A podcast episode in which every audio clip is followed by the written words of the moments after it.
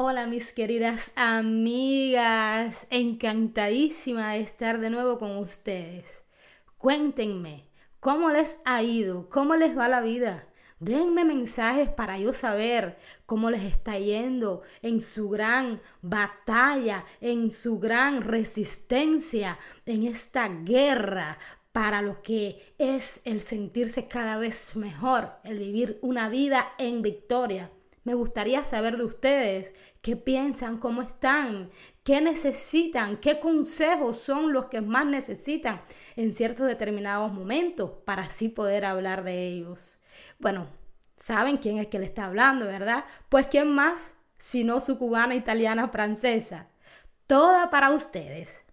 Para pasar un ratico agradable en esta familia de mujeres que poco a poco crece cada vez más. Hoy nuestra batalla será sobre los planes para el futuro. Quisiera hablarles sobre eso porque es un tema muy importante en nuestras vidas, sobre todo desde que empieza la adolescencia y por todo el resto de la vida que vivamos, tendremos que enfrentar diferentes ciclos de incertidumbres para el futuro.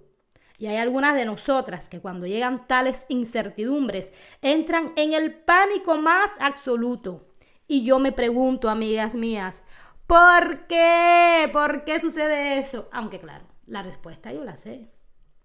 El problema es que cuando se proyectan algunas de ustedes en el futuro para cualquier cosa, se crean una mega telenovela en esta cabecita, sí, de esas telenovelas de mil capítulos que no termina hasta cuando ya los protagonistas son viejitos y tienen hasta bisnietos.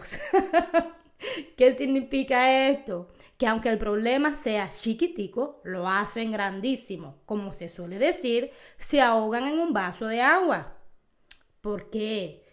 Porque el problema es que deben de entender que en el planeamiento para el futuro Todas las cosas no tienen las mismas prioridades ni tiempos. Así que a cada problema no es que hay que darle un mega problemón. No, porque hay problemas chiquiticos, cosas que se pueden solucionar con pequeñas cosas, con pequeños tiempos y así sucesivamente, sin tener que poner tanto, tanto esfuerzo o, sin tener que, que volvernos locas. ¿Saben lo que quiero decir?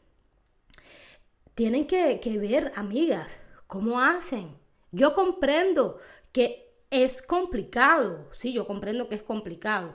Y tal vez también comprendo que parece como que un rompecabezas esto que estoy diciendo, pero no es así.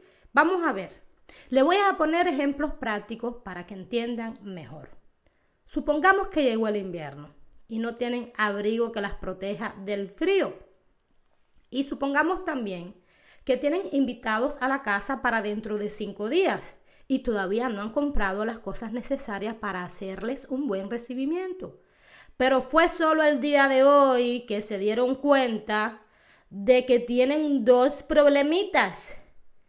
Y esos problemitas los tienen que resolver. Pero para empeorar las cosas, hoy es el día más complicado que tienen. Y tienen solamente una hora libre. Por lo que, ¿qué es lo que harán? ¿Me lo dicen ustedes o se lo digo yo? Bueno, se los voy a decir yo. Lo mejor que pueden hacer es ir y coger esa hora libre que tienen para comprarse el abrigo. Porque en este momento es el problema más importante, el más urgente. Y entonces ya después, en los próximos días, es decir, mañana o pasado, piensan en qué es lo que necesitan para los invitados y aún con más tiempo van y compran lo que necesitan realmente. Y así les queda un mega recibimiento y también se pueden comprar un lindo abrigo. Ya ven, no es tan difícil, es bastante simple. La única cosa que necesitan es darle prioridad a la necesidad más urgente y así poco a poco resolver los diferentes quehaceres si así se les puede llamar. Por supuesto, a según de su importancia e urgencia.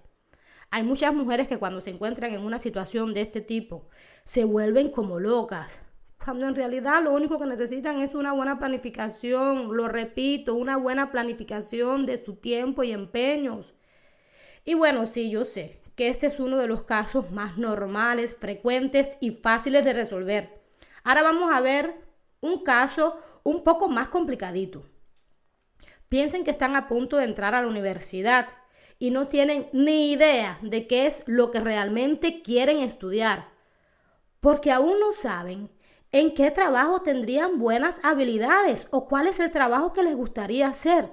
Y lo más complicado es que tienen que hacer la inscripción a la universidad a breve, en poquísimo tiempo. ¿Qué harán entonces en este caso? ¿Qué es lo que van a hacer? Pues pienso que lo mejor que pueden hacer es ir e inscribirse en la universidad en algo que se asemeje a lo que más les gusta en este momento. Sí, algo que se parezca a lo que más les gusta. En modo que ya después en el tiempo, a medida que ustedes vayan, pues hacia adelante y que puedan irse dando cuenta de qué es lo que realmente les gusta y para qué están realmente capacitadas, puedan eventualmente cambiar de dirección en la universidad e inscribirse en otro, digamos, en otro curso de la universidad. Y así no perdieron tiempo, porque el tiempo que pasaron en una de las inscripciones que hicieron, o sea, en la primera inscripción que hicieron, ese tiempo les cuenta la universidad, supongamos que es uno, son tres años, pues hicieron un año en algo que no sabía muy bien, pero que más o menos se les parecía que podía ser. Y bueno, ya después al segundo año entendieron realmente qué es lo que querían hacer y qué es lo que podían hacer, y entonces se pasan pues a otro nivel. Pero no perdieron ese año, ese año les cuenta. Entonces, como ven, ¿Qué fue lo que adquirieron? Adquirieron experiencia. Y cuando yo dije que este caso es un poquito más complicadito, es porque de ese, en ese sentido, de eso depende la tranquilidad emocional futura de ustedes, porque de ahí depende de que ustedes puedan encontrar un buen trabajo, de que puedan tener libertad financiaria, de que puedan tener eh, libertad eventualmente económica y así sucesivamente. La vida está hecha para aprender cada día más algo nuevo y también para conocernos cada día más nosotras mismas. Entonces, amigas mías, es así como se hace no sé cuál es la carrera que quiero coger, entonces pues cojo la carrera que más se parezca a lo que quiero hacer y voy en el tiempo y voy buscando y voy mirándome alrededor y viendo qué es lo que realmente me gusta, en qué estoy realmente capacitada, sí, porque eso es otra cosa. No todo lo que te gusta es en lo que tú estás capacitada. Entonces pues veo que coincidan gusto y capacitación. Y entonces pues después cambio de carrera. Y se acabó y resolví realmente todo mi problema. Ven, el punto es que vamos a mirar, no hay que volverse locos, no hay que volver todo una tormenta porque no sé en el momento qué es lo que quiero y cuando estoy planeando para el futuro entonces me vuelvo como que loca porque no sé qué es lo que quiero. No, vivamos cada día pensando en qué es lo que podemos hacer hoy, en qué es lo que podemos hacer mañana y así sucesivamente. Estos son uno de los ejemplos que demuestran que no siempre es fácil planear y enfrentar las incógnitas del futuro, pero tampoco es tan complicado. Basta solamente definir cuáles son las prioridades que nosotros tenemos, que por supuesto no son las mismas para todas. Para algunas es encontrar el trabajo de sus sueños, para otras casarse e irse de casa de sus padres, para otras salir de ese marido que la maltrata y aprender a ser independiente, para otra graduarse en la universidad y así sucesivamente. Y además de las prioridades están también los tiempos, en el sentido que hay algunas cosas con más urgencias que otras. Por ejemplo, la que quiere dejar al marido porque la maltrata, depende del maltrato, tiene una gran urgencia. Claro que sí, porque es que hay maltratos que pueden conllevar aún a la muerte. Así que lo primero que deberá hacer es irse y después entonces aprender a ser independiente. Sí, sí, el proceso puede parecer un poco complicado, pero yo las reto, amigas, a ponerlo en práctica Claro, empezando por pequeñas cosas. Y verán que poco a poco se acostumbrarán tanto a planificar las cosas para el futuro que es el futuro inmediato, el futuro a largo tiempo. Cuando digo inmediato puede ser lo que debo de hacer mañana. Tengo que ir al trabajo, tengo que ir a llevar a los niños a la escuela y después tengo que ir a comprar las cosas para la comida en la casa. Entonces me organizo, qué hago primero, qué hago después y así sucesivamente, ¿sabe?